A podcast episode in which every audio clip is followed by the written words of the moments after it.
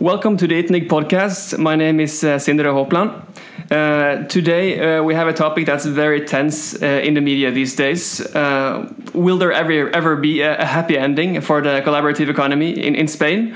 Uh, and with me to discuss this topic, we have three smart people as always. Uh, and this uh, week and this month, uh, we have uh, first of all Albert uh, Cañigueral, innovation strategist, founder of Consumo Colaborativo. Mm-hmm. OuiShare Barcelona connector, and so on. Is that a, a good presentation? Yeah, it's a good presentation. Thank yeah? you. Okay. second of all, we have Lucia Hernandez, expert on the collaborative economy. You're currently working with local government. You're working with Barcelona also Consumo Colaborativo, uh, and your your focus is on the tourism part, right? Yes, right. Yes. And, and and last but not least, we also have uh, Jaume Sunyol. Uh, you're the country manager for Drivy in, in Spain. Uh, and for those of you that don't know, Drivy is uh, Europe's largest peer-to-peer car rental company. Is that right? Yeah, yeah, a platform, a marketplace. Yeah, a marketplace, right. So uh, thank you all for being here. I really appreciate you coming. Thank you. Yeah. Thanks. Uh, every week uh, there's something new uh, from the battle between authorities uh, and the sharing economy or collaborative economy like Airbnb, Uber, BlaBlaCar. Uh, once once a week the government wins the battle. The other week, you know, it's the platforms that that wins. Uh, I think the last one was this week actually when the Superior Court of Catalonia has annulled the fine of 30,000 euros imposed by the government uh, two years ago uh, by offering tourist departments illegally. Uh, and also possibly making um, uh, Mayor Ada Colau's uh, very newly fine of 600,000 euros last month, not not binding, uh, making a, a precedence. Albert, you, have been writing and, and talking about the, these things for years now. Uh, these these fines uh, that we're seeing in the paper and which is very relevant these days is it just populism or politics or or this is is this a good way of dealing with these issues? What do you think? No uh, usually and it's not only my opinion but also european union opinion that uh, fines and forbidding things uh, lead to um, it's, it's not it's not the best way to approach dialogue is always the, the best approach and in the specific case of tourism, and Lucia can explain in more in more detail, there are there are a lot of cities that have dealt with that more with dialogue and uh, separating different types of activities that in Barcelona we, st- we still have like bundle under the same umbrella of uh, mm, alojamientos turísticos where there are different activities uh, inside there that need to be separated. Uh, and, and, and yeah, but the thing is, uh, we are in a new territory, so it's also, I would say, normal that we have this kind of um, moments and behavior. So people are trying to understand what's going on, both, and I think it's also important to separate the behavior of the platforms themselves uh, or the marketplaces and the end users. And we see there there will be responsibilities and uh, rights and duties for all these parts, and we are still making the map, So it's normal that we are a little bit lost. Hmm. And and, and Jaume, uh, you, you you presented Drivy here today, and we're not reading about Drivy every day in the newspaper, uh, neither in Spain nor in France, at least not in a negative way. It seems like you find a way to to uh, dealing with the, the government or authorities in, in a good way. Can you tell how are you, how are you doing this? Well, it's uh, a bit different the regulations for each of the areas or the sub areas. Uh, and in our case, uh, what we do basically, we have a platform where we connect people who have cars and they don't use it, or they don't use it very often, and people who need a car for a weekend or or, uh, or holidays. So these uh, the users who are uh, renting their cars to other users, this is considered uh, renting without driver so in Spain, for example, this activity doesn't require a license. And I think most of the problems that are surfacing right now with platforms or so are related with licenses or, or tourism licenses for certain things or uh, taxi licenses for other platforms. So at the end, in our sub area, maybe that's the reason why we are not on, on the on the radar on, on the regulation part, but it's because of these regulations. Uh, however, I think that all these platforms share certain things in common, and the fact that the users are becoming not only consumers but also producers. So the prosumer uh, role that Albert and, and Lucia can explain much better. Uh, this is also new and this creates tensions to all the old companies or the traditional models. So at the end, uh, being very aware of all these changes and trying to adapt the regulation uh, in a fast way is key. Otherwise, we will see these kind of fines and problems and tensions. Hmm. And Lucia, you, you're, you're the expert there because we're talking about, uh, for example, Airbnb, which is very you know connected with tourism. Mm-hmm. Uh, what, what are your thoughts of, of the, the latest you know articles in the newspapers? Um, well, I think that Airbnb, the problem in, with Airbnb in Barcelona is about uh, political issue. Uh, I think that the best way to, to address this this problem is to to how Albert said is to, to talk about it and to to make agreements on on what is the the best the best way to to to deal with this with these externalities. No, hmm. uh, Airbnb. Right. I think that is it, it has a scale in a big way, mm. and it's normal that traditional sector is worried about how they they they understand this thing no mm. but i think that they, they they need to understand that airbnb is a represent a business model is a platform model and is that users wants mm. and they have to to integrate or to understand first and integrate this this type of models into the traditional models. And in Barcelona, I think that they have to dialogue and, yeah, yeah. and, and try to, to find an agreement, no? as other cities in Europe has done. So I think yeah. maybe maybe uh, you can elaborate a little bit more on the on the other cities because I think there are some examples uh, which, yes, are, which are really good as mm-hmm. maybe mm-hmm. not perfect but at least a reference. No, it's sure a reference in in Amsterdam is the most proactive on, mm. on that way mm. that way. They do the first uh, home sharing regulation in Europe, and now has signed had just signed an agreement with Airbnb, putting limits, for example, in how many days the host could rent the, their rooms or apartments mm, that are 60 days per mm, year. Mm. But it's the same that London has done and New Orleans. Right. That is 90 days per year. And I don't know, in New Orleans, there are, uh, into the, the agreement, in, in, the agreement, there is a, a little part that talk about to eliminate all the listings in the center, in the, in the, in the center, in the downtown of the city.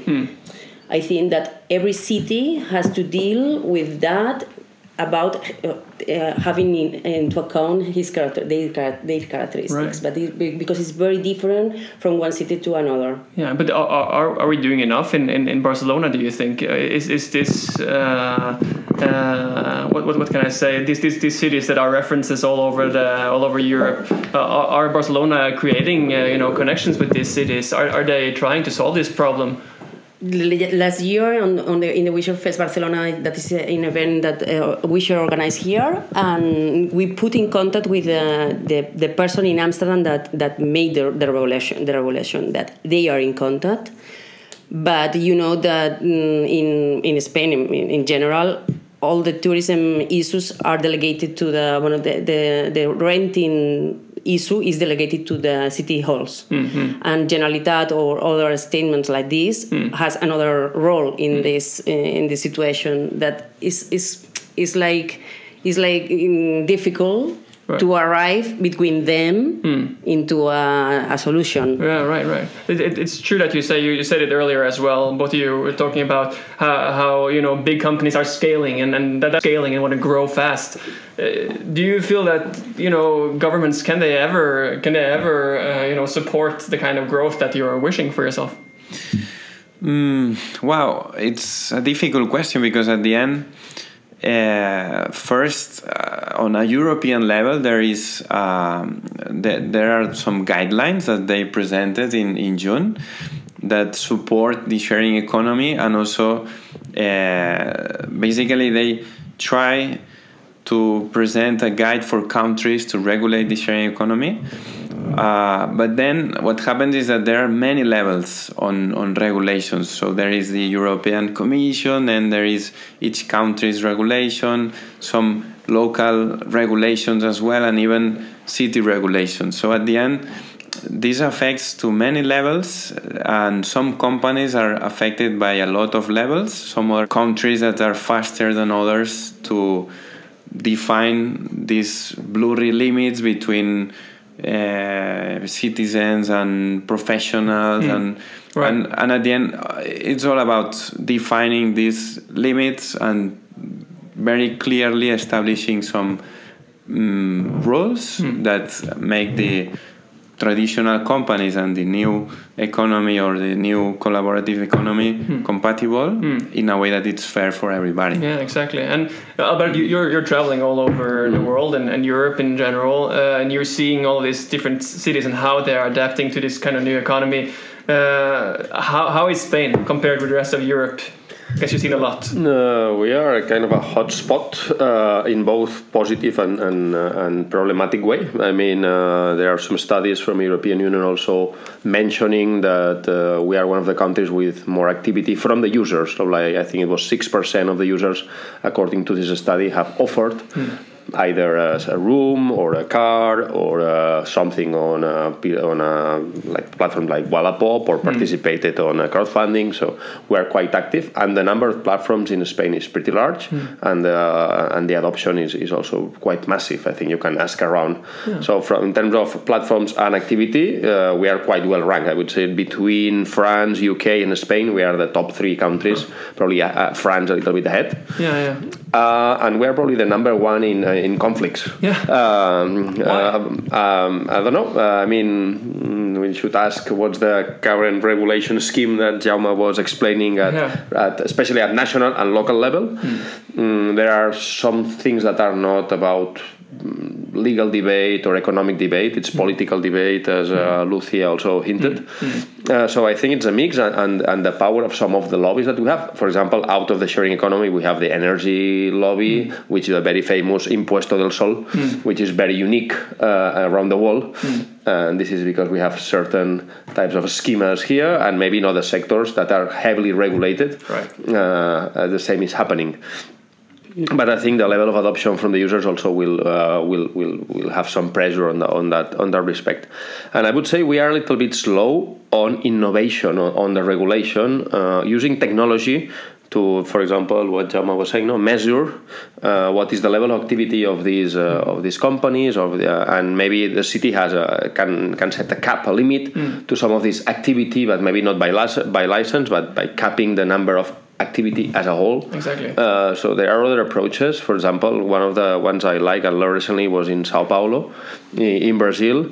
Uh, they actually created a kind of a mm, schema where the peer-to-peer uh, ride-sharing companies or the Uber type of thing, that basically Uber there, uh, they need to buy kilometers. So there is a, there is a there's a bolsa, how do you say, a Yeah. stock, Yeah. let's say, of, of kilometers, and in order to operate, and there, there is a limit. Yeah. Uh, they need to, they need to buy kilometers there. So it's an interesting way. So and, and and the thing is not so much how to regulate that. I think we have examples on how to regulate, but how to monitor and how to enforce, how to use technology in a smart way to actually keep control that this regulation is applied. And I think we have we have we have an opportunity there, mm, and neither in Spain, I would say, nor in almost anywhere else have been used that opportunity yet.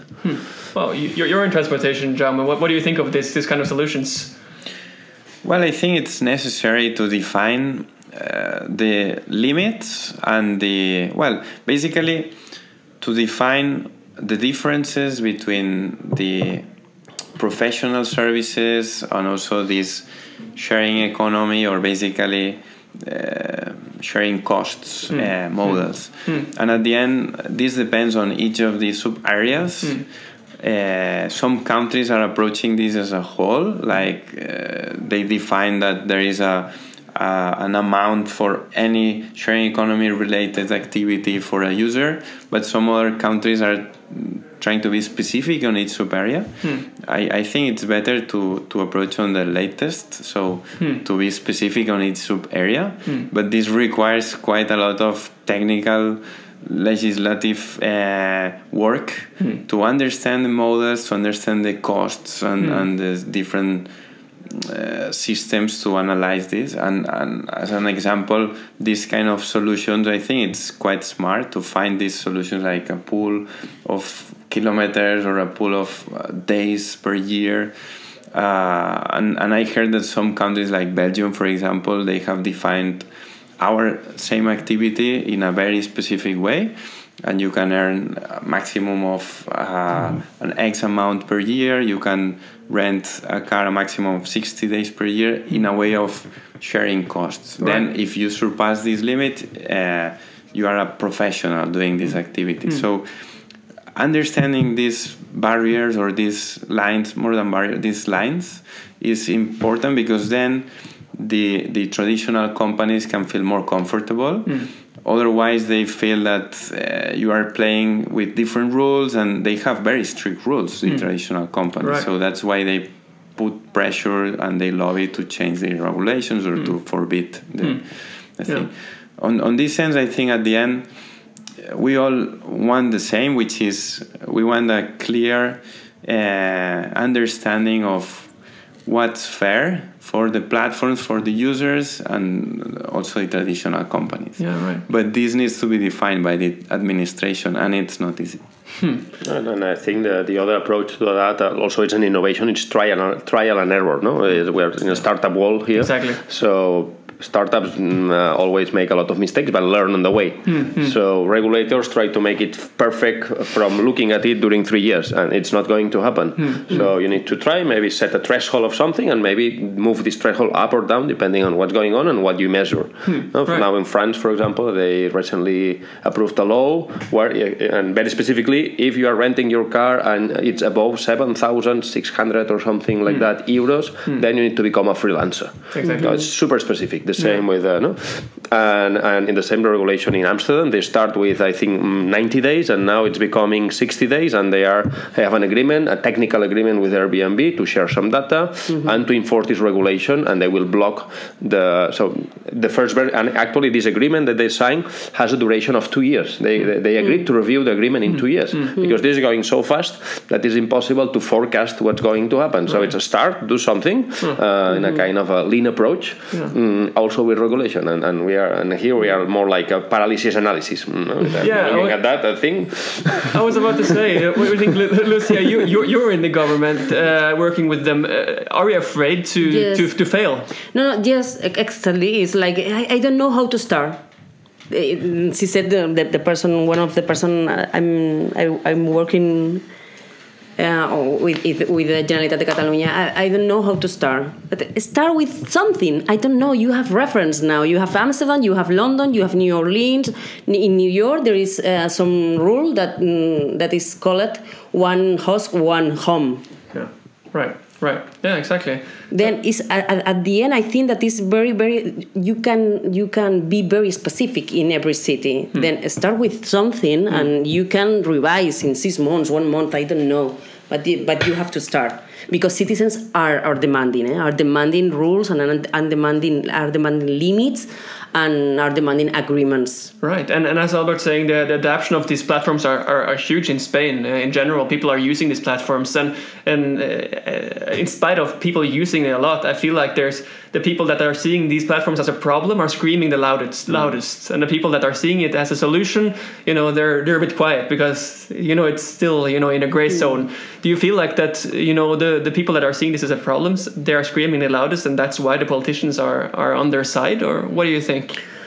I think that that the, that the tension that the city hall or the Generalitat de Catalunya is uh, have with Airbnb or with with these platforms are, are translating to the to the people, no, in the in the street, and I think that this is a very a grown uh, a big mistake, no, because people effectively they, they they don't they don't know how to how to how to work with with with that. They they are I they they, they they don't want to to for in, in one hand to put uh, their apartments into the platform, but they, they more of the pe- most of the people need the money to, to arrive to the end of the month to to survive. No, then Exactly. it's a good way also to, to have an income and and a lot of people that they need. Yeah, yeah. And, and one of the interesting things that is happening recently, and I'm really excited for that for next year, Yeah. is the kind of uh, user guild, uh, user producers, the people who are offering their car or offering their home, or they are uh, active in, in different platforms, or they are drivers in some of these platforms. They're starting to organize themselves as a collective. We have a good example here in Barcelona with a subset of the Airbnb users, and not only Airbnb, other platforms too. People who are renting either uh, um, a room in their house or their full house when they are not there. So it's a subset of the activity. Yeah. Home sharing. Uh, the, the home sharing activity, mm, and, and, and they've grouped themselves in something called Veïns i Anfitrions de Barcelona, and they are loving for their own interest, uh, both uh, in front of the government and in front of the platform. Exactly. So it's a, it's a third actor, and I, I think we are going to see more and more of these kind of guilds uh, appearing um, in the, probably next year, because uh, people will will will have this need of defend their own rights, and uh, it's not about confrontation. It's very, it's very often it's very uh, propositive. So it's not like trying to, to forbid something. It's just with Yeah, new yeah. proposal and so on. It's very creative. But it, it's necessary to, to have this protection. What, what do you think these platforms uh, are, are they protecting their uh, you know their ev- evangelists and their sales agents like the people that are on these platforms? Uh, how necessary is it for for everyone to you know join a kind of organization? Because I guess a lot of people that are listening and seeing this, they have rented their car, maybe they have you know rented their house or apartment or their room. How necessary is it to you know become a member of some kind of guild like this? What do you think, Lucia? No, I think that is necessary. People wants to participate, wants to participate in the production of value, but wants to participate in taking decisions or with uh, or the taking decisions in the relationship that has with uh, platforms and with public administrations, and in the in the sense that they, they want to to know to to be part of the decisions of the products or service that they they want to consume or they they want to develop. Hmm. Then people wants to participate and people is empowered now and very connected. Then it's always that that is going on and is is very li- liquid no? Is is is developing in a in an organic way. And very very important that be, because we are worried uh, now about the platforms that we know now but innovation is going on and is going alone then I think that it's very important the, the, the, the part of the innovation and regulation. Very Exactly. important. And Jaume, you you have a lot of people, you know, using your platform. How, how are you protecting, you know, your people?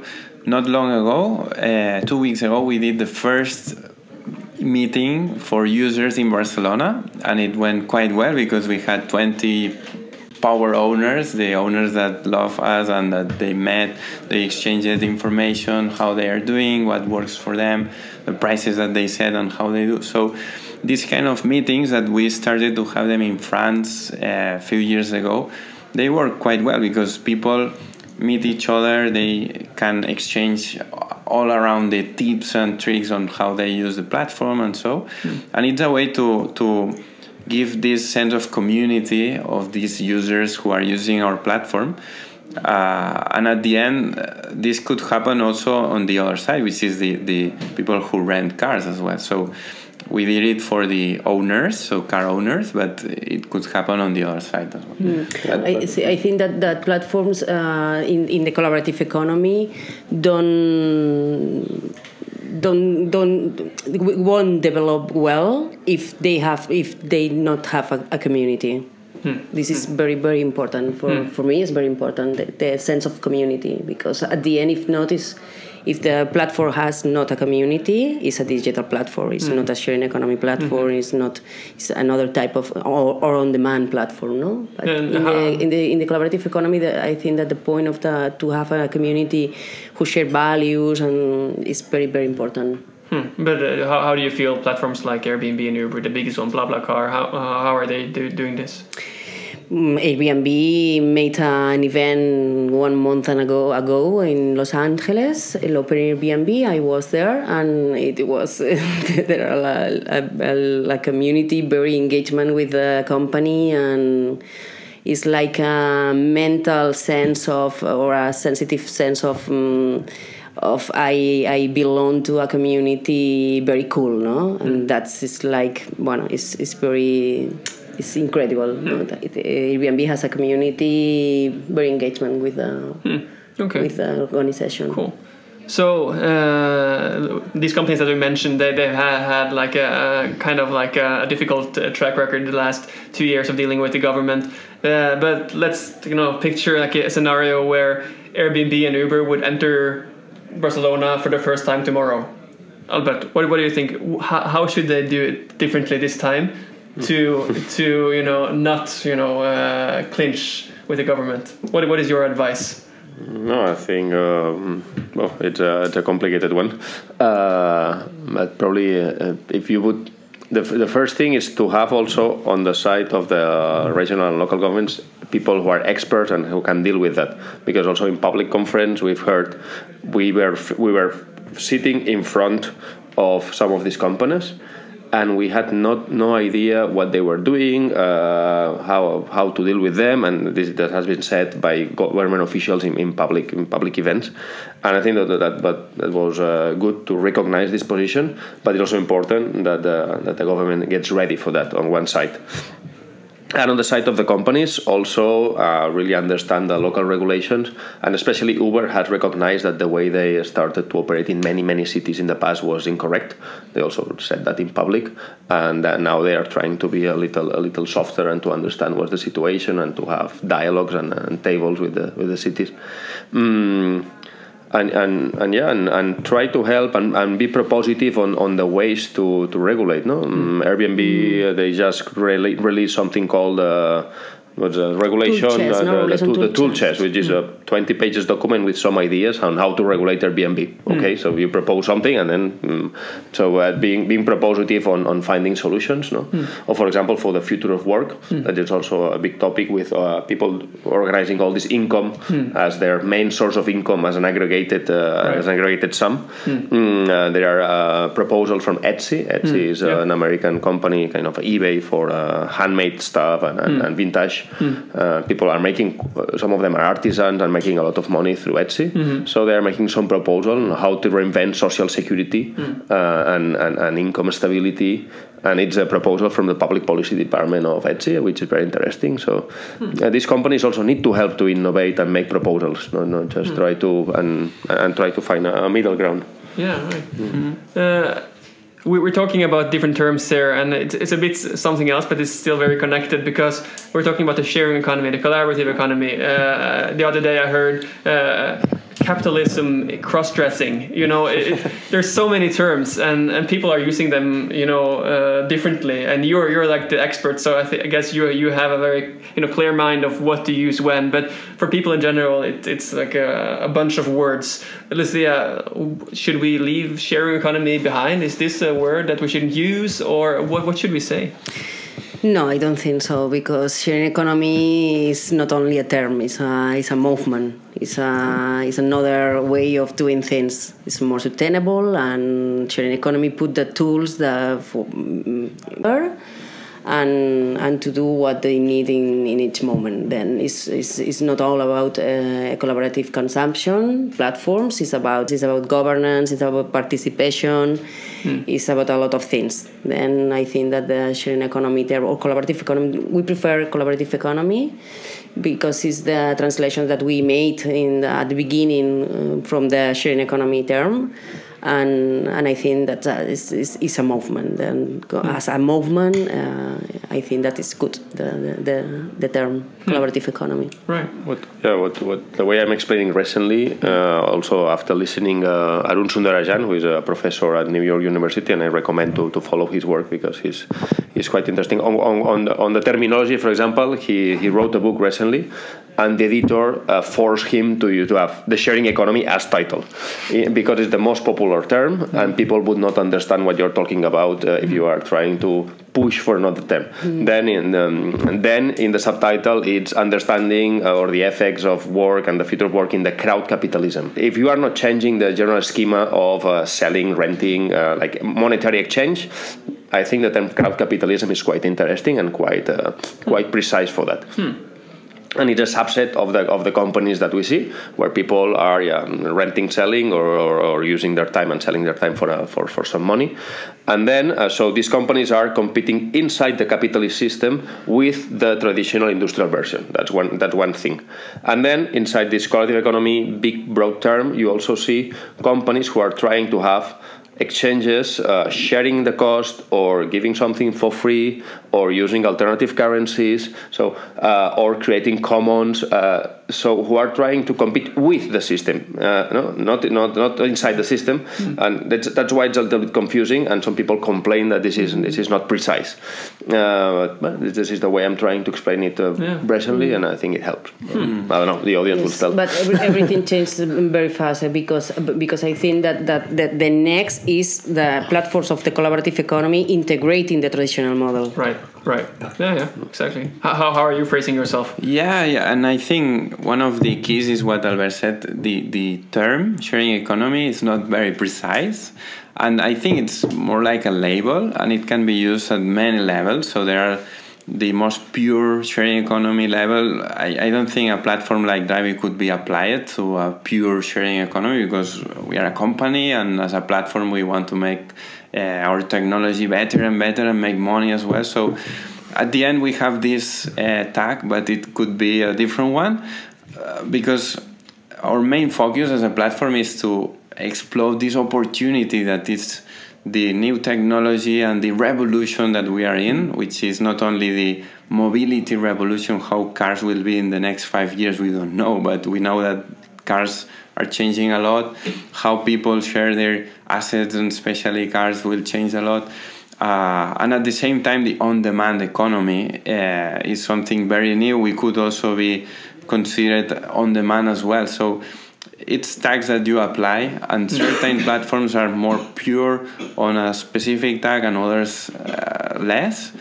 And especially there are some companies or platforms trying to benefit from these tags in a way that it's maybe not the purest uh, term. But I, I, I think that as a platform, our main focus is to have a product or have a service that is the best for the user, that creates value in a way that it's super easy. And this technology that uh, we are developing, that we are uh, creating, and for example, on Drivy, now uh, apart from our apps and so you can install a device in your car so you can as a, as a as an owner enable rentals without physically meet uh, by activating the car and then the person renting opens the car with the smartphone mm. so this we call it Drivy Open all this technology facilitates the way of doing this kind of new mm. interactions and this is creating a, a new uh, a new service that that we are trying to offer that is more on the on-demand side. You want a car, you click uh, tap on on the smartphone, and you have one. Hmm. So uh, we are all uh, on many ways of the spectrum, but some companies are more on one side, some on the other mm. side, and, right. and sharing economy is just a tack. Exactly. There is there's an interesting work from another American professor called Boyd Cohen, who actually mm. lives in Barcelona. Oh, right. He created a compass, kind of a circle with six axes, a little bit uh, what uh, Jaume was saying. So, the, and what you do is you characterize the company that is, you apply the, the label sharing economy, mm. but then you analyze are they market oriented, so they are have monetary exchange, they are sharing uh, sharing cost, or they are doing something for free or alternative mm-hmm. currency, alternative value exchange. Are they using private technology, something in between, uh, something something in between, or open technologies? Mm-hmm. do they have a traditional approach for companies, centralistic with shareholders, or they are closer to a cooperative model? Mm-hmm. So they have six axes, and you actually what you do is characterize the, the company, and we will see the coexistence of different types of companies and approach in, in the sectors. Mm-hmm. So, for example, in, in, in tourism, uh, Airbnb is the more west no, uh, the more well-known one, which is the more uh, traditional uh, in terms of company and in terms of monetary exchange is very traditional. Although they organize the offer and the demand in a different way, mm. they optimize that. Mm. But then you have home exchange, where the value is not uh, is, is exchanged in a different way, mm. or you have couchsurfing that goes for free and mm-hmm. it's a social exchange. Uh, so we will see that that also in, in mobility and in other mm. sectors, dif- different different types, and people will choose, and we will have an ecosystem of different options. Oh, that's interesting. Sure. And to, to round this up, we could be talking for hours, but it's uh, we, we gotta wrap it up somehow. Uh, and as the last question, uh, 2016 has been quite uh, a year with a lot of conflicts. Uh, but uh, you know the year is ending uh, soon, uh, and we're going into a new year. Uh, Lucia, you're involved with both, both Barcelona Activa and, and you know government and, and everything. Uh, what do you think of the next year? It's going to be another year with conflict. What do you think? No, I don't think so. I think that we are going on. It, it, it will be the year of the of the agreements of the agreements of the really? putting limits on the manage manage in terms of terms is basic no? That is very important to, to manage not only to to complain or not only to to be what is grown but uh, also to to develop a good strategic plan for a half or long or long term not for the next year for exactly. a long half or, or long term. Yeah, yeah, cool. And in that case i think that that they are very they, they are ready to, to do it after this year that is, is still being hard. yeah, yeah, yeah. Albert, are you optimistic as well for the next year? No, I'm an optimistic person in general. So it's, uh, yeah, I think I think yeah things will evolve and. Uh, and I think in general, also what I, not only locally but globally. So we, we are we are getting a global knowledge on the on this topic, that we can we can we can we can tap into, uh, and I think more of this knowledge is being shared among cities, and they are coordinating better and better. Uh, and I think it will be uh, the year also of the of the cities and the sharing economy. The OuiShare Fest in, in Paris is going to be devoted to, to the cities because this is, this is the space, no? And I think we'll see more of this regulation coming to coming to the cities and, and, and richer richer debate and sharing and sharing best practices. Bye.